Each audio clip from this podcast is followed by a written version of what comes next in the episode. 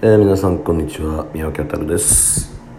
えー、本日はですねえっと直感力行動力判断力分析力このようにいろいろな能力みたいなステータスみたいなのがあると思うんですけども、えー、これに、え、この辺りはねまあ大体直感力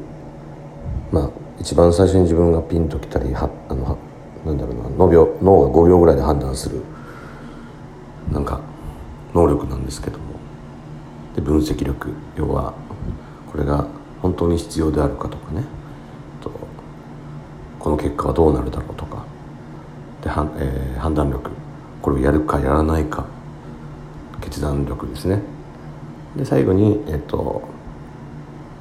行動力、えー、実行する力ですね。みたいなのがあると思うんですけども。と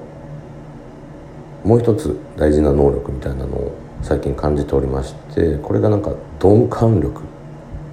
と僕は言ってるんですけども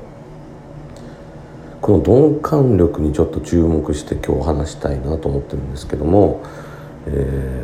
ー、鈍感力この言葉どんなイメージがあるでしょうか？えっとたくさんいろんな方とお会いしてなんかどのようにこの人が成功していったのかのプロセスみたいなのをこう分析しているとですね結構この鈍感力を巧みに使っている方が多いなと思ってるんですけどもこれは要はあれですね何も考えずに突き進む力ですね。要はアホの力と思います。ちょっと言葉に誤解がありそうですけども。やっぱいろんなことが分析できちゃうと行動する時にいろいろ考えてしまうと。その時の踏み出す一歩っていうのは何も考えずに進む人の一歩とはちょっと踏み方が変わってくるよねってことなんですけども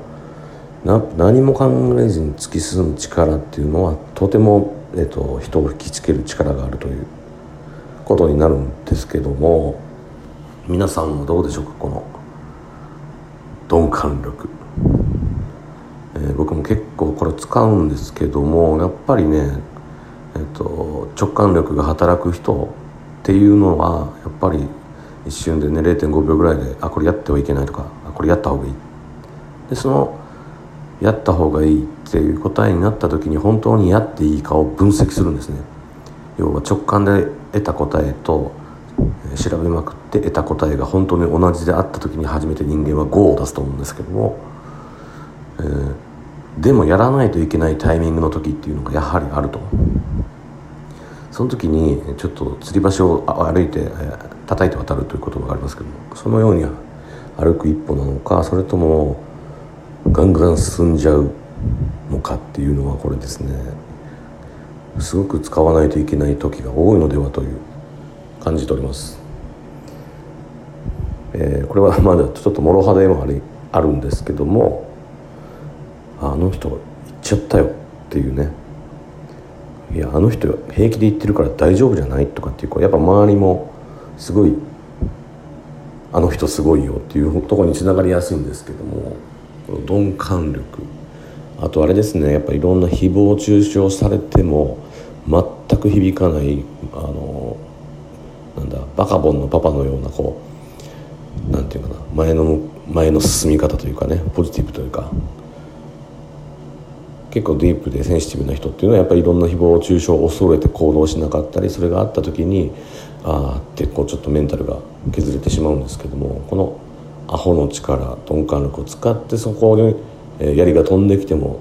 空き缶が飛んできても進んでいくというかこのメンタルの作り方みたいなものはやっぱり鈍感力から来るのではないかと思っております。アホになれというよりかは無になって進んでいきましょう。